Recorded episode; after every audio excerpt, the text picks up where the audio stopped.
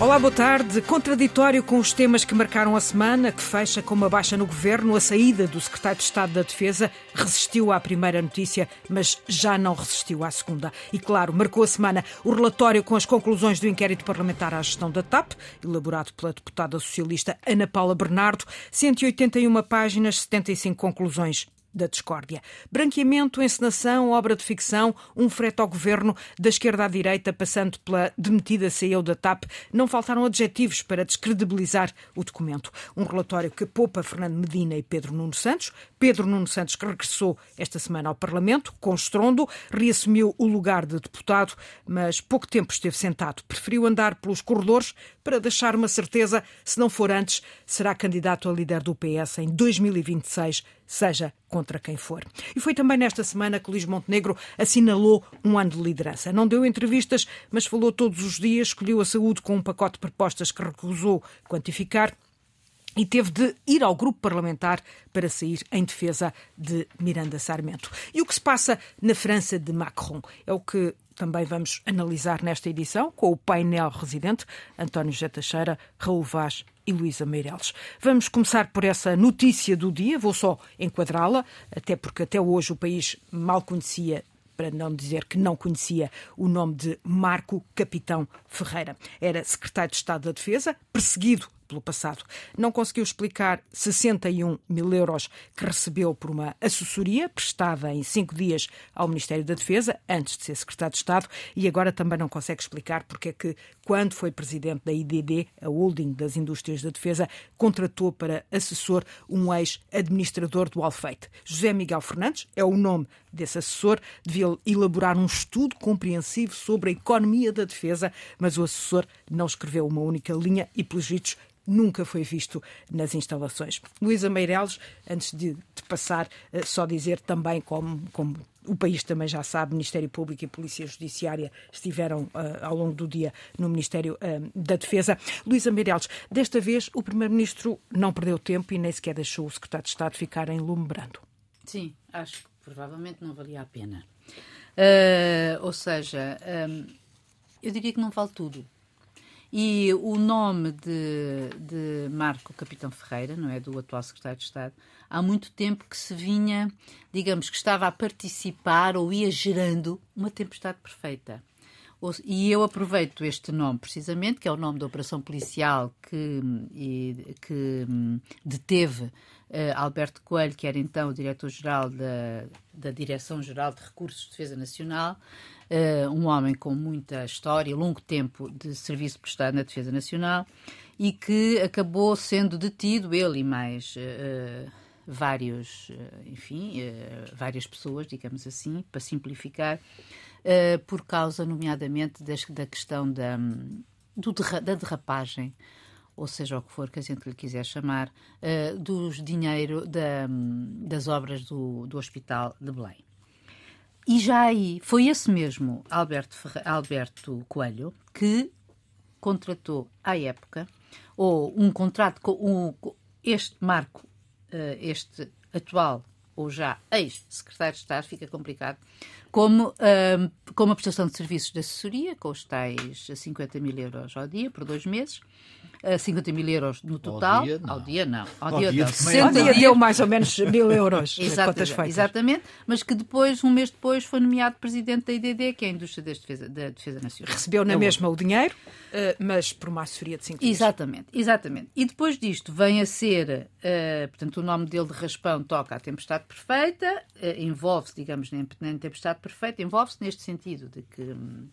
Uh, estaria ligado a Alberto Coelho e agora nomeado secretário de Estado, ele próprio nomeia um assessor que, pelos vistos, uh, José Miguel Fernandes, uh, que foi ex-administrador do Alfeite e também não deixou rastro, e, e este, por também uma verba de 60 mil euros, por alguns dias, para participar num estudo onde afinal parece que não participou em coisa nenhuma, como tu, como tu acabaste de dizer.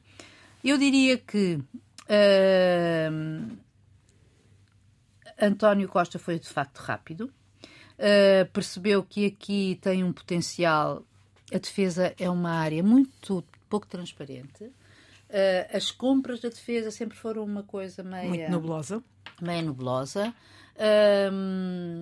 De vez em quando fala-se ou vêm-se assim à superfície alguns negócios pouco claros, mas no meio disto tudo, acho que ao cortar Cerce, António Costa também está a defender um outro seu ministro, há muito tempo na, na, na mira, digamos assim, da oposição, que é o atual Ministro dos Negócios Estrangeiros e era então uh, Ministro da Defesa João Cravinho.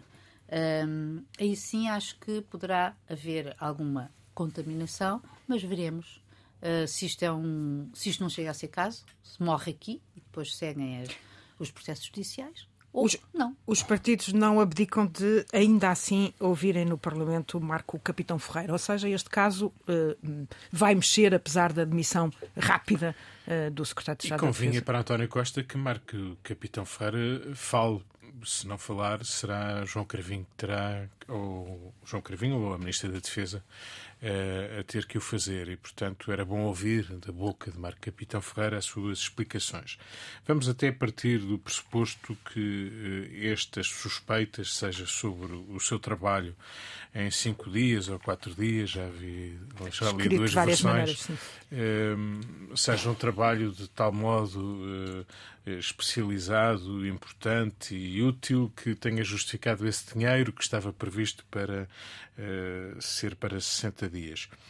Mas uh, o grande problema de tudo isto é que estas ligações uh, entre pessoas que hum, deixaram, pelo menos em termos de gestão, sérios encargos ao país e as obras de que a Luísa falava há pouco eram obras que foram calculadas em 750 mil euros e ficaram por 3,2 milhões de euros.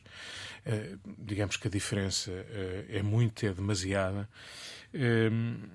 Há aqui, de facto, não é apenas em Portugal, sempre tentações muito grandes na área da defesa, são muitos milhões sempre que estão em causa. É um dos grandes negócios do mundo. É um dos grandes negócios do mundo e é cada vez mais. Tirar droga. Nesta altura, por razões que sabemos. Não um... quer dizer que isto. isto Exatamente. Isso, Agora, a grande questão que aqui coloco já não é das tentações dos homens, é o, a maneira como se lida com estes problemas ou, com, ou como não se lida com estes problemas. Ainda por cima, numa área em que é pressuposto que o rigor Quer dizer, estamos a falar de Forças Armadas, de, em que o rigor, a disciplina, uh, o controle uh, são vitais para o funcionamento de, destas instituições.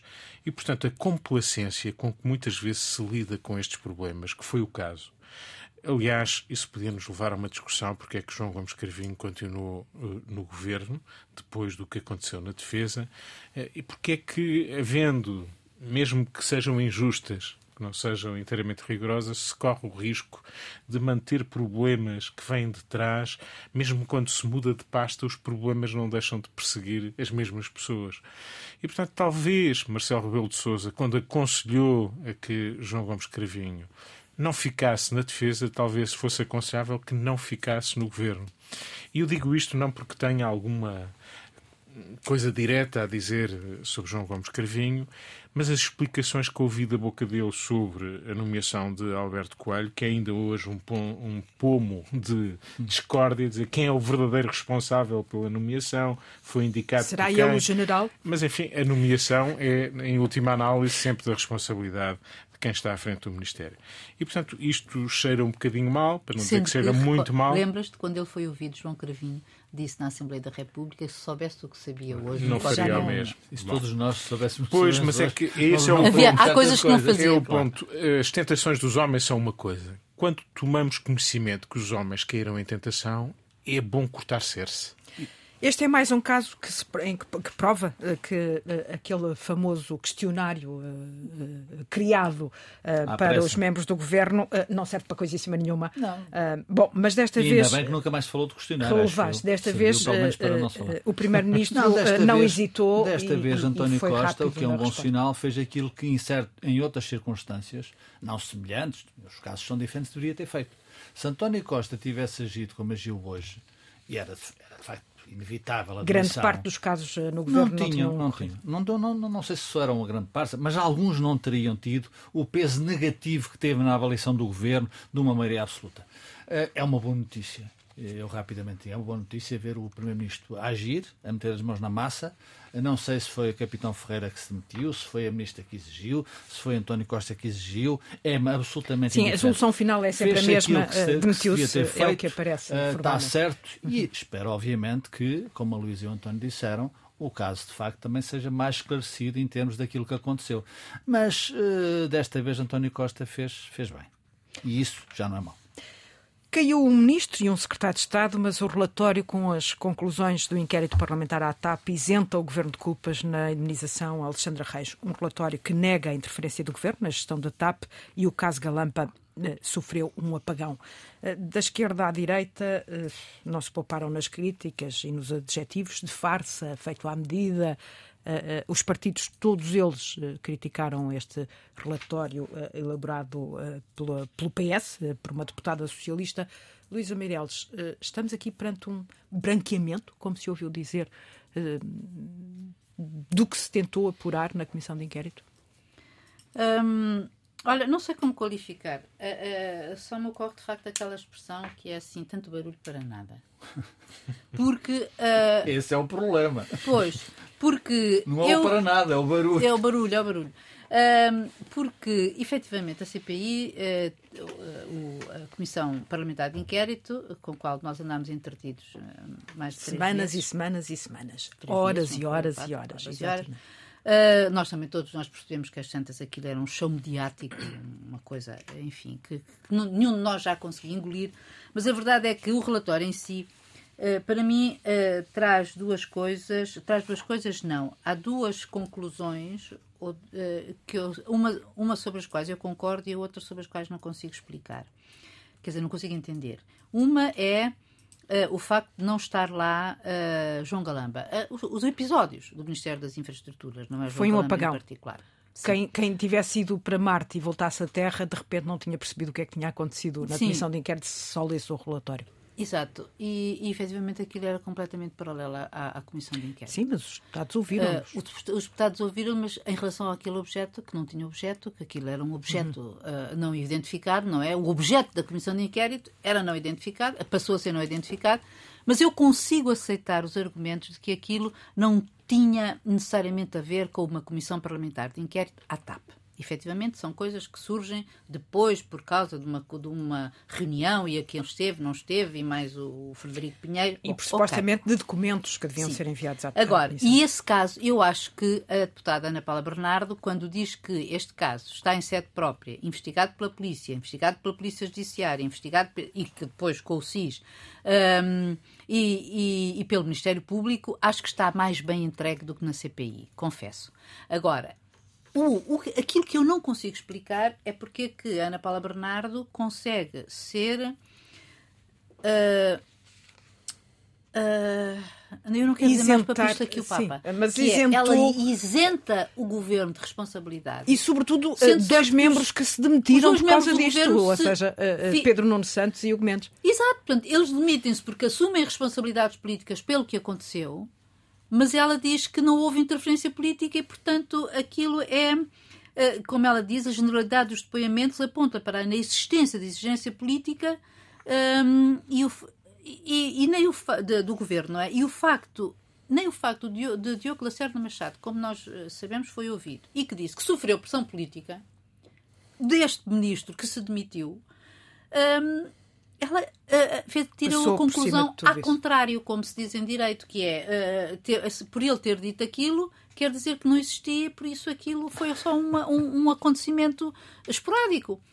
Isso, quando o próprio ministro se demite, o secretário de Estado se demite, nas suas declarações ele diz que, em relação à verba da Alexandra Reis, à verba com que ela foi demitida, ele dá o seu acordo e que e existe ali todo um processo onde nós percebemos que existe ali Há uma coisa também eh, é a diferença entre a ingerência política e a tutela. Eu compreendo que ele é tutela da, da TAP e, portanto, havia numerosos assuntos que tinham de ser tratados com a tutela. Ok, mas isso acho que isso é normal. Agora, acho que efetivamente esta colagem acho que era escusada e, e francamente, uh, acho que. Uh, Olha isso, não havia necessidade.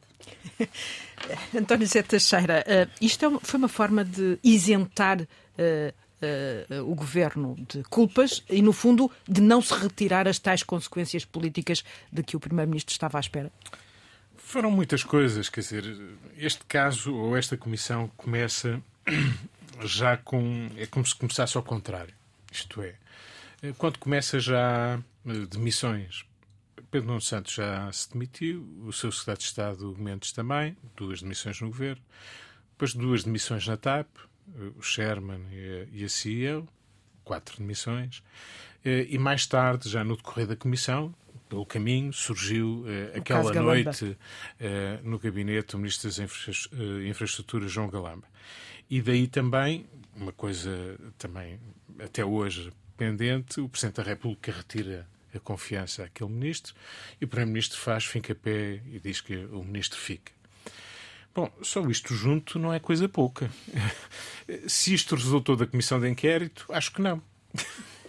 É. Tudo isto que eu acabei de apontar, que não é coisa inquérito, pouca. No fundo, foi um entretenimento. Uh... Muitas vezes foi um entretenimento de má nota e triste e que deixa marcas para o futuro, isto é, uh, com interrogatórios inadmissíveis, com apreensões de telefones, com peripécias inimagináveis num Parlamento.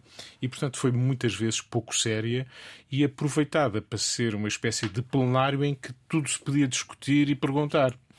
Uh, o que tudo se pode discutir e perguntar não é uma coisa má, mas convém que numa comissão parlamentar de inquérito se circunscreva o seu objeto.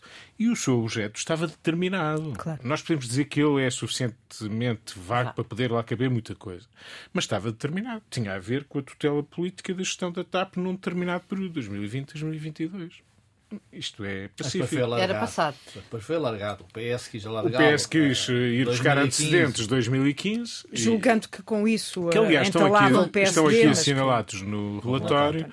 E depois achou-se que todas as peripécias eh, que foram uh, discutidas e que não teriam cabimento à partida naquela comissão de inquérito, que é o que aconteceu naquela noite uh, no Ministério das Infraestruturas com o gabinete de João Galamba, uh, está aqui registado que isso aconteceu, mas que isso depois foi entregue ao Ministério Público e está a decorrer o seu, fazer o seu caminho.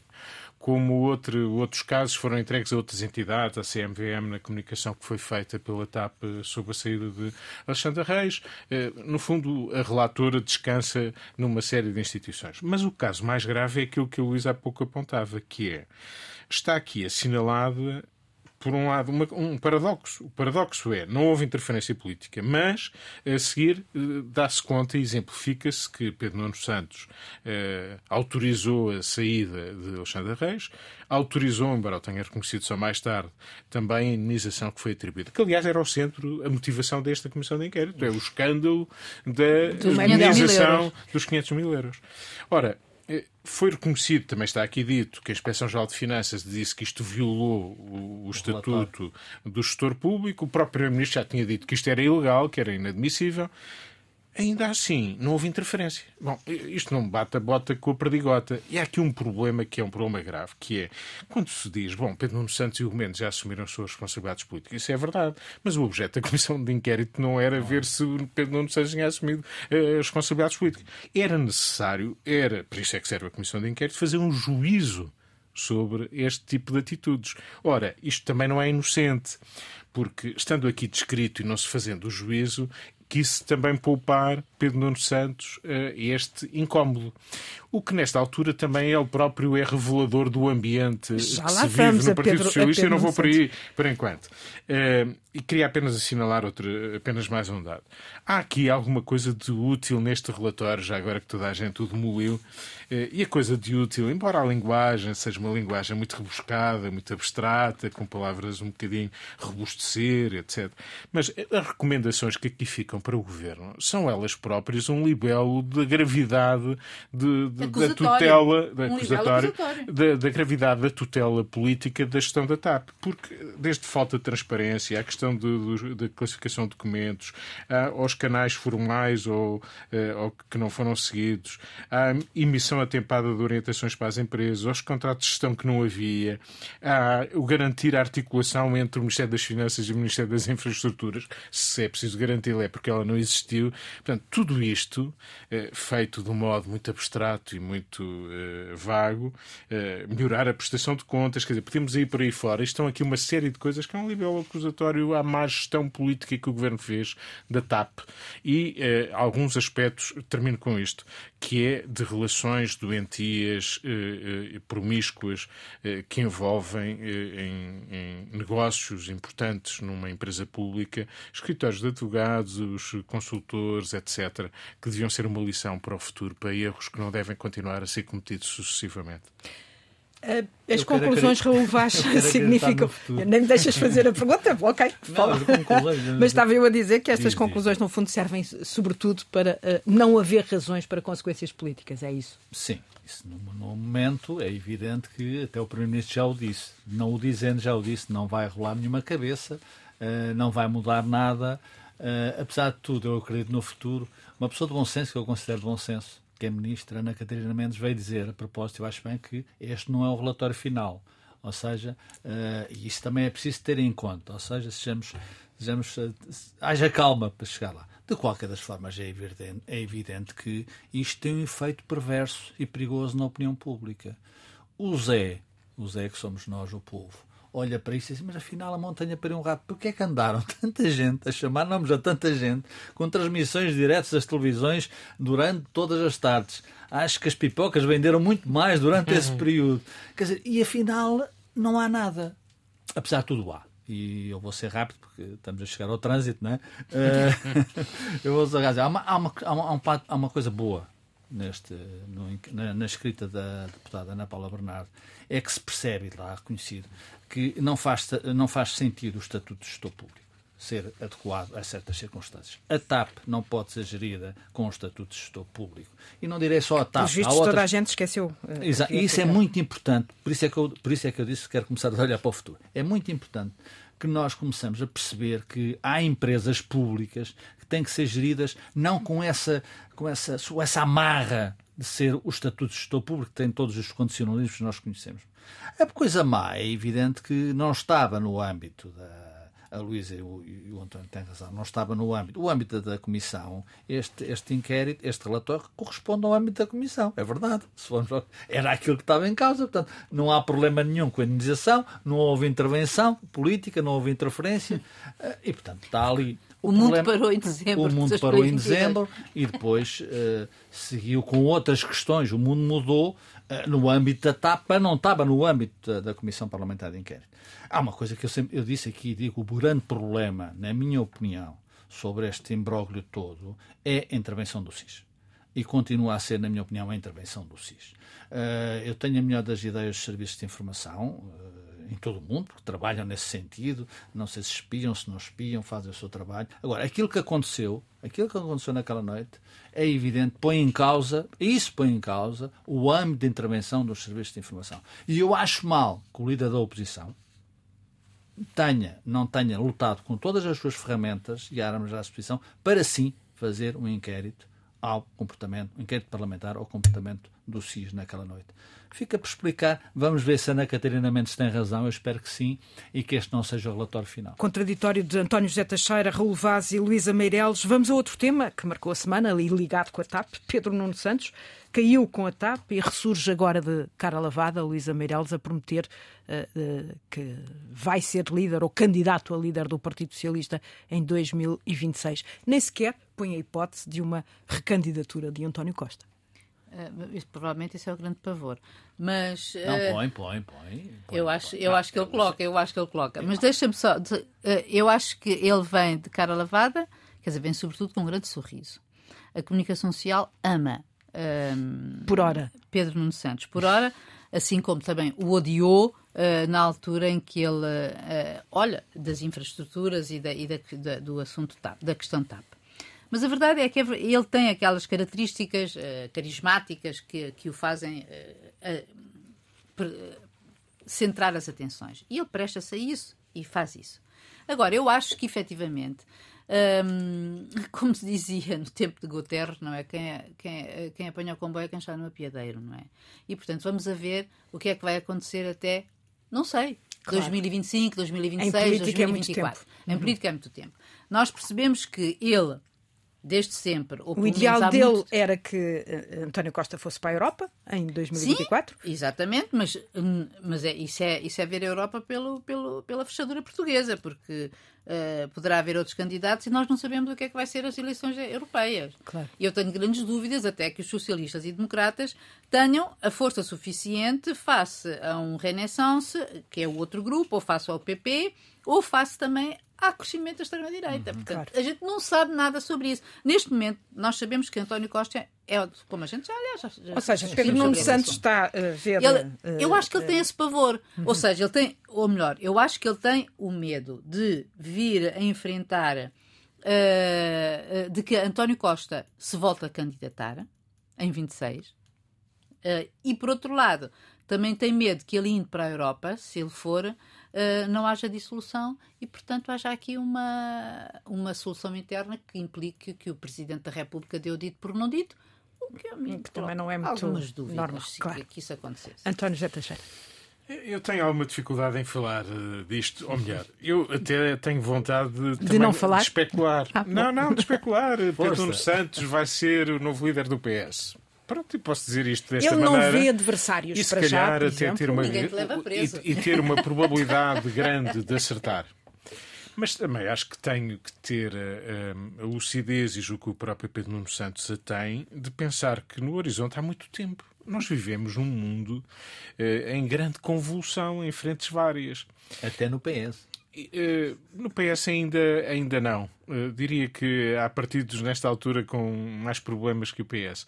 O PS tem essa. Ah, eu disse até no PS. Certo. Até... O PS está no poder, tem maioria absoluta. E, e Pedro Nuno Santos vai ter é uma um grande, grande dificuldade em manter um programa de televisão uh, a partir de setembro sem beliscar o governo. Ou pelo menos sem o criticar abertamente. Vamos para, para PS não claro. vai gostar. Pedro não é? Nuno Santos é uma figura forte no Partido Socialista. Ponto primeiro, para não haver dúvidas sobre isso. Tem possibilidades de vir a ser líder. Tem. Mas falta, primeiro, falta perceber em que circunstância é que essa questão se vai colocar é, é, próxima, é muito longínqua. Até lá surge alguém, Marta Temido, outros nomes que possam estar interessados e que surjam e ganhem evidência. António Costa quererá continuar a candidatar-se. São muitos cis. Há muitos cis no horizonte. Que programa é que Pedro Nuno Santos terá, terá para o país quando essa questão se colocar?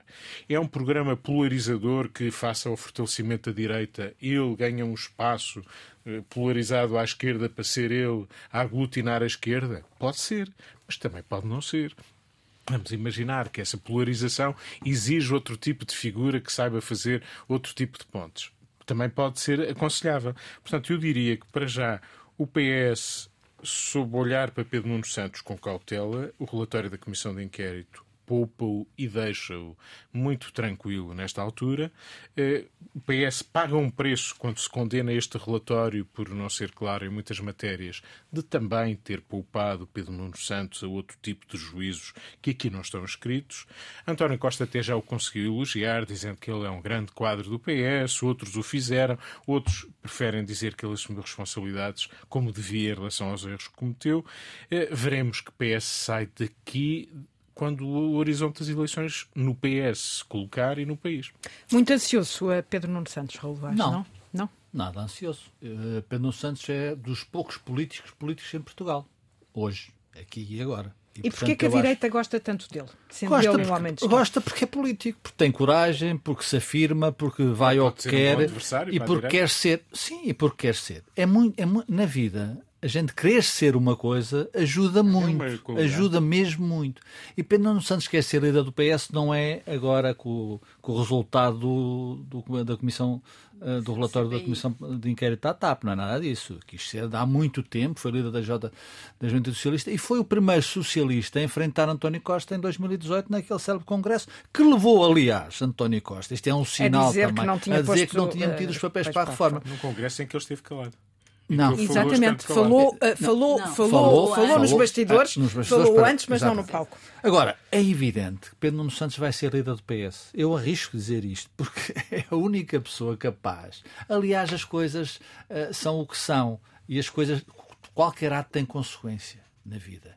E quando António Costa uh, deitou abaixo o muro uh, abriu caminho para Pedro Nuno Santos no futuro. Não sei se me faço entender. Ou seja, Pedro Nuno Santos pode ser o político que a esquerda quer para combater a direita e para ir a eleições com a direita. António Costa já não é esse político. Por isso é que Pedro Nuno Santos afirmou hoje ao Expresso categoricamente é que seja quem for, e eu aí incluo o próprio António Costa, que se for candidato a 2026, Pedro Nuno Santos vai desafiar em Congresso António Costa pela liderança do Partido Socialista. E isso é absolutamente fantástico é política, é o pulsar de um partido que está adormecido perante uma maioria absoluta, uh, que tem que governar. É evidente que António Costa tem muitas ferramentas, tem, tem, tem, tem, tem o partido da mão, tem o governo, tem o PRR, tem muito dinheiro. Agora, não tenhamos ilusões. Pedro Nuno Santos sai reforçado Uh, desta história começou em dezembro. Quem viu o Pedro Nuno Santos. Que é extraordinário. Uh, que é extraordinário. Que é Mas sabes uma coisa? É, é, preciso, é preciso não ter medo e ele não teve medo. Mas, Isso mas... na vida também ajuda muito. Eh, ou seja, aquilo que se viu no Parlamento, claro que é um popstar, se tu quiseres. Eu ouvi essa expressão, eu acho que não é.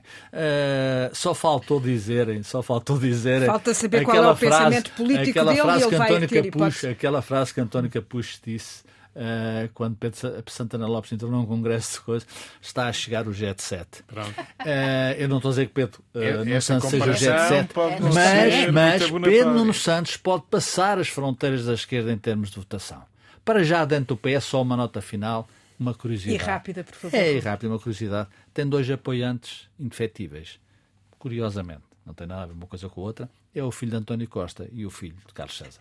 E esta foi também a semana que marcou uh, o ano de, um ano de liderança de Luís Montenegro. O líder do PST uh, foi obrigado uh, a ir ao grupo parlamentar para deixar um apelo à unidade interna é uma imagem que, eh, quer se queira, quer não, nunca fica bem num partido. Uh, uh, e Montenegro foi obrigado a comparar a sua situação à de Durão Barroso e Pedro Passos Coelho antes de vencerem uh, as eleições. Ou seja, internamente, apesar de aparentemente dominar o partido, este grupo parlamentar não dá descanso a Luís Montenegro, Luís Amarelos. Sim, o grupo parlamentar não dá, hum, mas, hum, mas também não exageremos porque efetivamente uh, Montenegro não tem tido contestação uh, na sua, na da sua Não liderança. há alternativas internas. Sim, não há alternativas internas. Ele não teve, ele não teve contestação como teve o Rui Rio, que foi efetivamente dois anos ou três anos de, de verdadeira guerra, como ele se queixava. E por isso, isso ele não tem. E o que, o que torna mais estranho, o que, ou pelo menos mais inusitado, o facto de essa liderança uh, incontestada não se, não se traduzir numa afirmação no país como o futuro líder uh, da oposição. O futuro líder, o futuro líder do país e agora líder da, da oposição. É bem certo que no Parlamento ele tem uma bancada que não foi escolhida por ele, como sabemos, foi por Rui Rio. Mas, e que Joaquim, Joaquim Braz, e, Miranda Sarmento não é um líder de bancada uh, vibrante e vocal, e enfim, como muitos gostariam. Mas a verdade é que uh, naquela, naquela, naquela bancada as alternativas também não são famosas. Não, não, não Para são dizer que não óbvias, existem. Não são óbvias. Uhum. Por isso Montenegro tem que... Uh, Levar uh, ao colo exatamente o que tem. O líder parlamentar. António José Teixeira, Montenegro comparou os tempos de Durão Barroso e de, e de, e de Pedro Passos Coelho, e se nos lembrarmos de facto de Durão Barroso o partido queria apiá-lo e ele acabou o primeiro-ministro. Pois, eh, já Rui Rio também tinha essa questão, que é um bocadinho a história do apiadeiro, não é? Eh, Rui Rio também tinha a ideia de que o poder eh, se herda, não se conquista. Ou, ou melhor, o poder se, se perde, não, se ganha. Cai no colo. É, portanto, quem estiver na altura em que alguém perdeu o poder está, está, está no, na altura certa para o, o, o apanhar. Uh, o papel do líder do PSD é muito difícil. O papel de um partido que está afastado do poder uh, e de muitos poderes, porque nas autarquias teve um grande recuo também, portanto é um partido que perdeu a implantação. E um líder que não tem assento no Parlamento, ou seja, um não tem essa não tribuna. tem assento no Parlamento, uma concorrência à sua direita como nunca houve. Uma ideia de que dependerá para ser poder de algum entendimento a fazer à sua direita, tudo isto torna o papel do partido e do líder do partido, seja ele qual for, muito difícil, muito, muito complicado. Há uma maioria absoluta e as maiorias absolutas secam muito à, à sua volta. Mesmo com todas as contradições que esta maioria absoluta tem e todas as fragilidades. Portanto, há que olhar para Luís Montenegro também com estes olhos. Eh, ou seja, ele eh, tenta, digamos, Faz estar à altura dos acontecimentos. Esta semana fica ensombrada por os problemas no grupo parlamentar e eu não percebo porque é que a marcação destas reuniões, talvez porque era urgente fazê-lo face à troca de mimos que na bancada existiam, SMS e algumas acusações entre deputados da, da bancada que não eram muito saudáveis. Talvez ele tenha mesmo uh, tido essa urgência para ir reunir com o grupo parlamentar, onde se sujeitou a não ter um aplauso que fosse da bancada. E, portanto, esses sinais que ficam para o exterior são sinais que ensombram uma semana em que eh, as fichas todas que Montenegro eh, apresentou eram na saúde. A Semana da Saúde, um conjunto de propostas para, para os problemas da saúde, eh, dando uma ideia que o PSD era um partido que tinha alternativas, que tinha propostas, mesmo que elas, enfim, eh, quando olhamos para elas, dizemos, bom, mas as diferenças, é, quem é o campeão do, das parcerias público-privadas na saúde? É o PSD ou é o PS? E a gente fica assim sem perceber. Não, eu diria que era o PS o campeão. Portanto, esse lado não é uma novidade. Quer dizer, se a novidade do PSD é mais entendimentos com a iniciativa privada. anos em que não ganhou o campeonato. Pois, uh, portanto, essa parte. Mas curiosamente, e não, não vamos falar tanto disso, mas curiosamente, estas propostas do, do PSD na saúde praticamente não são propostas viradas para o setor público do Serviço Nacional de Saúde. Ou seja, é esquece isso que é o, no fundo está e, portanto, em crise. quando se diz, bom, nós fomos um grande defensor do Serviço Nacional de Saúde, pois era o campeão, quem é que votou Sim. contra e a favor.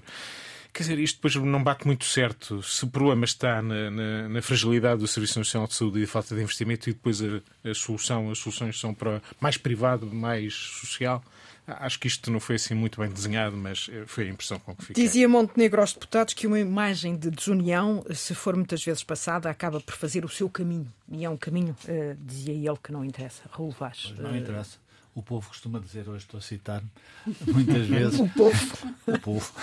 Eu próprio. Caso onde não há pão, todos ralham e todos têm razão. E é o que, de certa forma, acontece no PST. O António disse uma coisa que é a razão, ou uma das principais razões do que acontece com alguma regularidade. É que o PST está afastado. É um partido de poder e está afastado do poder há muito tempo, nos últimos e 27 anos. E o PSD não lida bem com isso. E o PST não lida bem, como o PS também não lida bem com isso. Não, não tem mal nenhum, não lida bem. Agora, o problema é que a realidade é essa. Há uma maioria absoluta uh, que seca, uh, naturalmente, e fosse ela de quem fosse. Não estou a dizer que a maioria, da maioria é a maioria absoluta por ser do Partido Socialista. E, portanto, apesar de tudo, o Luís Montenegro tem, como a Lisa disse, não tem tido contestação de facto. Ou seja, é evidente que ele herdou um grupo parlamentar que está ressabiado de certa forma, uh, porque era um grupo parlamentar construído por Rui Rio. Há muitos deputados naquele grupo parlamentar que não gostam de Montenegro, ou de certa forma acham que Montenegro uh, fez a cama, entre aspas, a Rui Rio. Eu acho que quem fez a cama a Rui Rio foi o próprio Rui Rio. Uh, e, portanto, o que Montenegro tem que fazer é seguir o seu caminho. É evidente que uh, se houver uma alteração do calendário eleitoral, vamos ver se é bom ou mau para ele mas ser líder da oposição em Portugal é um dos cargos mais difíceis que existem. E já entrar nos últimos minutos deste contraditório, ainda uh, vamos ver o que é que se passa em França. 2.500 uh, edifícios incendiados, 12 mil carros incendiados também, a dimensão dos protestos no país de Macron, depois da morte de, do jovem Nael, de 17 anos, abatido pela polícia. Bom, foge um pouco à nossa, ao nosso imaginário, Luísa Meira eh, ao mesmo tempo que, eh, eh, para fazer frente a isto, se fala em França de coisas que nós nunca imaginaríamos, como, por exemplo, proibir as redes sociais, abrir a lei a que se possa ativar remotamente câmaras, microfones, sistemas de localização de, de telemóveis e de computadores. Isto é, é, no fundo, mexer com direitos que nós consideramos fundamentais e, e intocáveis. E acho que isso não vai para a frente de maneira nenhuma, porque às tantas sabe, é o Big Brother, não é? Não, não, não faz sentido.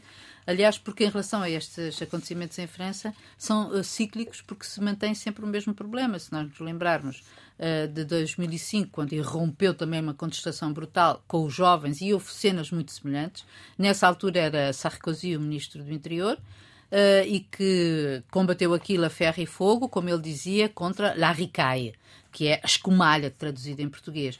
Ora, isso. Um, a abordagem de Macron é completamente diferente.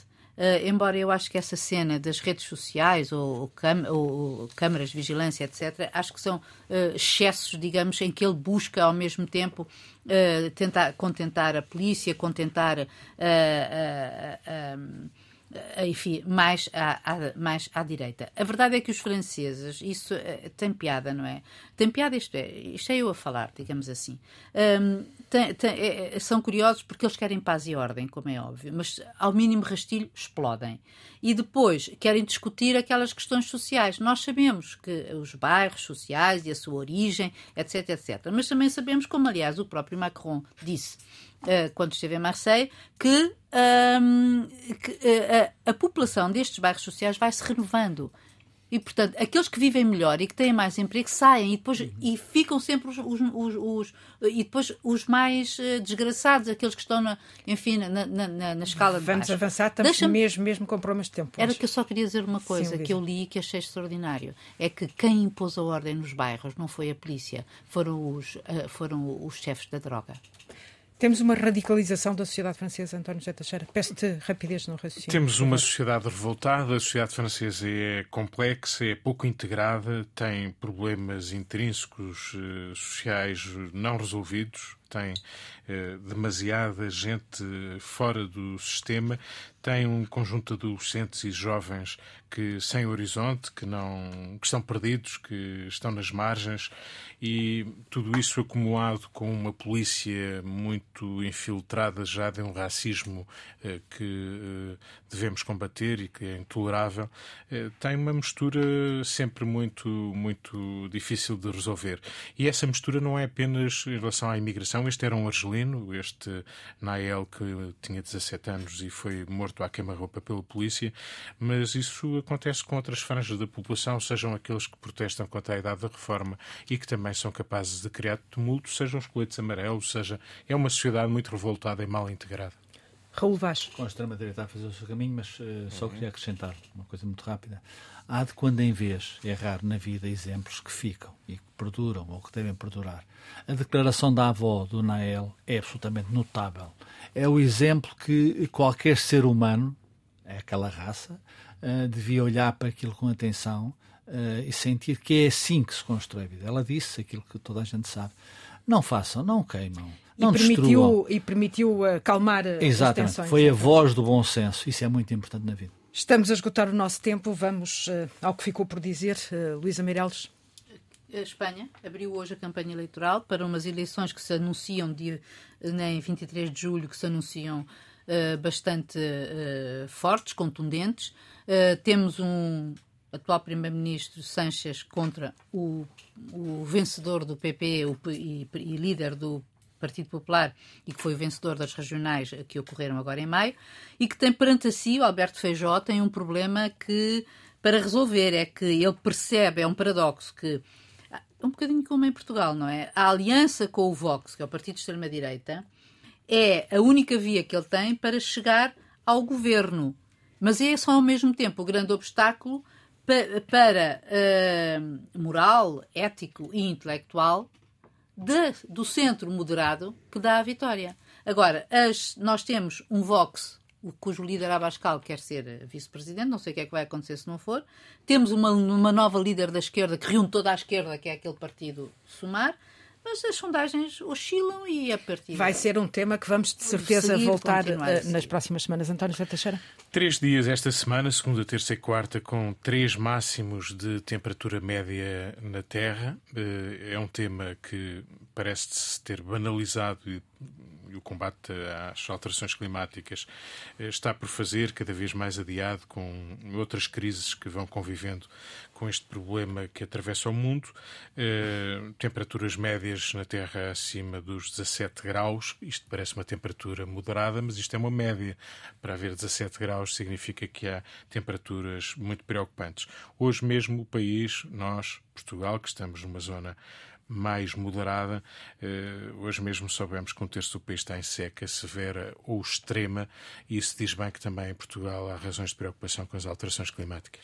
Raul Vaz, para fechar. Luís Montenegro apresentou esta semana propostas para a saúde, acho que foi, fez muito bem, foram liminarmente rejeitadas pelo Partido Socialista, é o que se compreende. Uh, agora, é evidente o que está a acontecer é muito grave hoje ou ontem foi transferido uma grávida de risco para o setor privado, para o Hospital do Hospital de Santa Maria. A regulamentação do CEO do Estatuto daquela Comissão Administrativa da Saúde ainda não está, ainda não existe há 10 meses. Eu, o que está a acontecer é, de facto, quase o atirar a toalha ao chão uh, da parte do Partido Socialista no seu, na sua deriva pela saúde e eu reconhecer que e reconhecer simultaneamente que de facto sem um esforço de articulação não se consegue fazer isso. Eu temo, eu temo uh, que Fernando Araújo um dia destes bata com a porta, mas se ele bater eu compreendo lindamente. E salva-se o ministro. Não sei, se calhar também vai, se calhar também vai na água do banho. O contraditório de Raul Vaz, António José Teixeira e Luísa Meireles. Voltamos para a semana.